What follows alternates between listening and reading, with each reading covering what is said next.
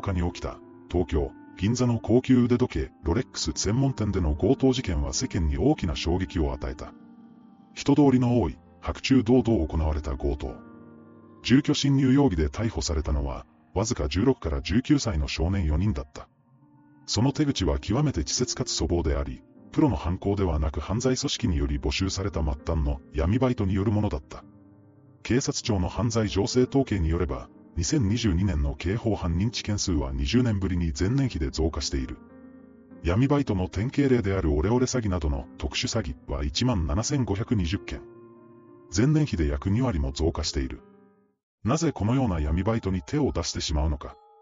闇バイトは、高収入を謳って SNS や掲示板などで募集が行われ、軽い気持ちで始めさせるが、個人の身分証や実家の情報などを提供させることで、犯罪組織からやめられない手口を用いている。実際